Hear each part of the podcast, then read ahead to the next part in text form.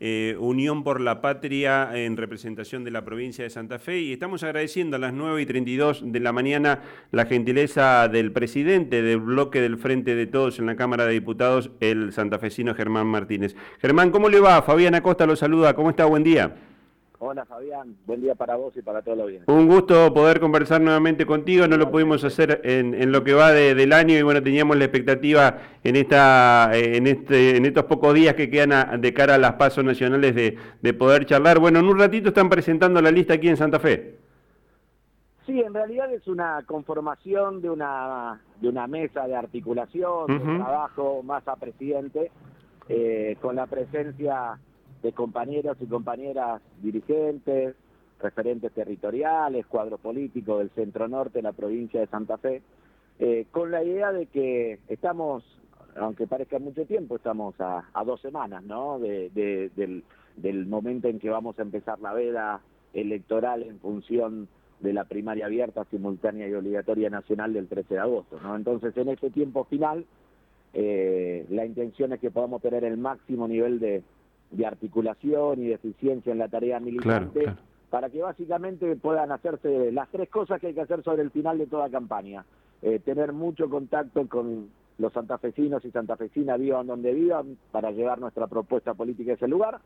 En segundo lugar, vos sabés que eh, el peronismo tiene una de las más hermosas tradiciones en el reparto del voto casa por casa, ¿no? Tratar de, llegar a la máxima cantidad de, viviendas con la propuesta política expresada en el voto papel para que puedan ir a votar y después armar un operativo eficiente de fiscalización para el domingo 13 de agosto. Así que en esa línea vamos a estar trabajando y Efectivamente, desde las 10 de la mañana vamos a estar en el Solar de las Artes. Em, si eh, valiera eh, el análisis de, un partido de básquetbol, uno podría decir un ataque de tres calles, digo, porque está la, gestión por un lado, con temas importantes que está llevando adelante el ministro de Economía Sergio Massa, el cierre del acuerdo con el Fondo Monetario Internacional, la campaña nacional que todavía tiene algunos días de cara a lo que va a ser la elección de los primeros días de agosto y además prácticamente no, no va a quedar tiempo, hay que continuar con lo que van a ser las elecciones definitivas aquí en Santa Fe. Eh, bueno, vos lo expresaste bien y cuando sos oficialismo, eh, tanto en la nación como en la provincia, eh, la gestión y,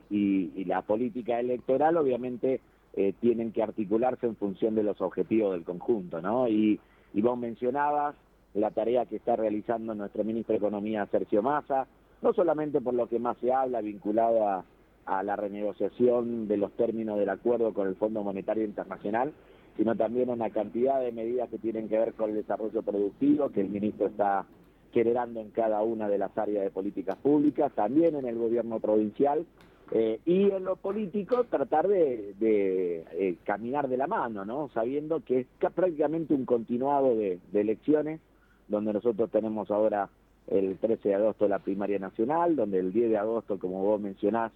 serán las elecciones generales en la provincia de Santa Fe y después toca la primera vuelta electoral nacional. Eh, lo lógico es que podamos tener un trabajo de conjunto, sabiendo que en cada una de estas etapas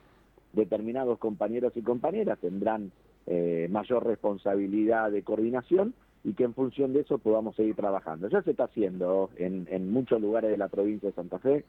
en estos 10, 12 días últimos eh, ha habido innumerable cantidad de reuniones en departamentos, intendencias, eh, presidencias comunales, comisiones comunales, eh, espacios vinculados al movimiento obrero, a las organizaciones sociales, a las organizaciones políticas. Bueno, a todo eso le tenemos que dar no solamente un continente, ¿no? sino un orden de trabajo y eso es lo que vamos a estar tratando de buscar hoy. Germán, en un momento donde parecía complicada la definición de la interna del justicialismo, la nominación de de Sergio Massa fue ordenadora en muchos aspectos, en el plano nacional, con la definición de, la nominación de Sergio Massa y, em, de, Rossi, este, que eh, es tu referente también aquí en, la provincia, y ha sido ordenadora también en lo que ha sido la, performance del justicialismo, al menos en la definición de cara primero a las pasos y más adelante de, la elección general.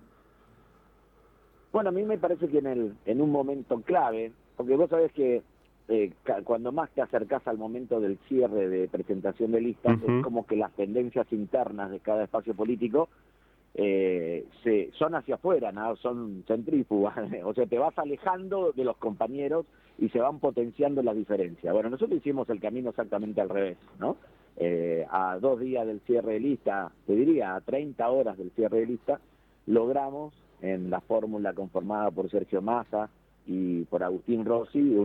una alta expresión de consenso político, que no es unanimidad, porque también sabemos y respetamos la propuesta que, presentó Juan Grabois eh, para la presidencia de la Nación, pero está claramente, es un consenso muy mayoritario alrededor de, Massa y de Rossi. Eh, eso yo creo que tuvo también su correlato en la provincia de Santa Fe, en el diseño de la lista de diputados nacionales,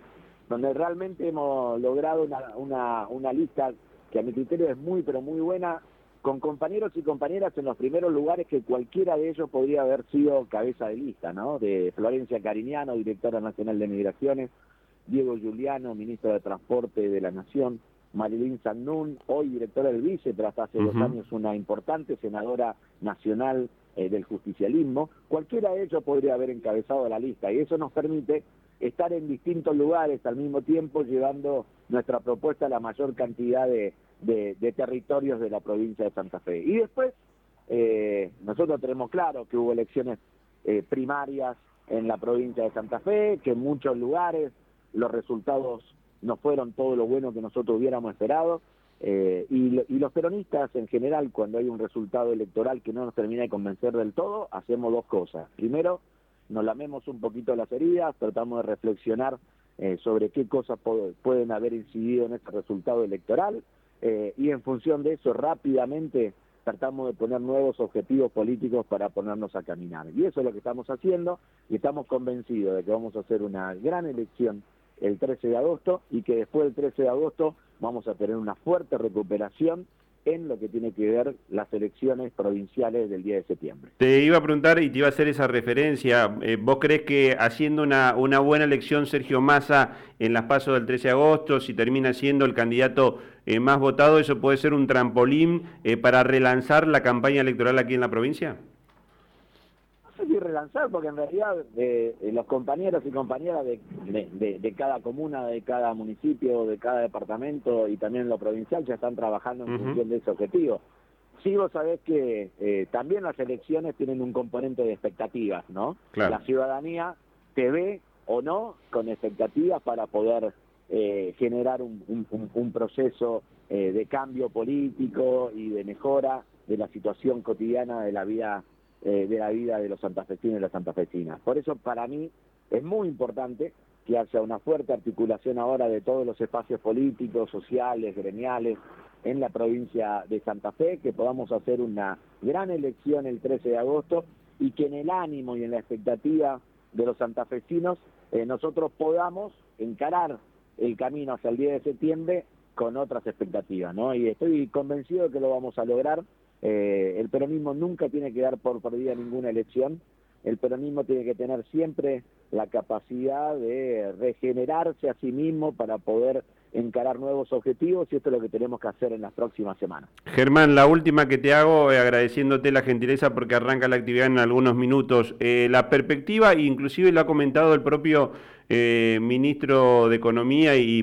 precandidato a la presidencia, Sergio Massa, la perspectiva de 2024 es realmente buena, eh, si se recupera la, producción agropecuaria como parece con la llegada del niño, eh, lo que la Argentina va a, tener por un lado de ahorro en cuanto a consumo energético con el gasoducto Néstor Kirchner y lo que va a comenzar a, exportar a los, países vecinos, una, una economía que parece que le puede devolver la, la oportunidad de volver a crecer a la Argentina Argentina el próximo año?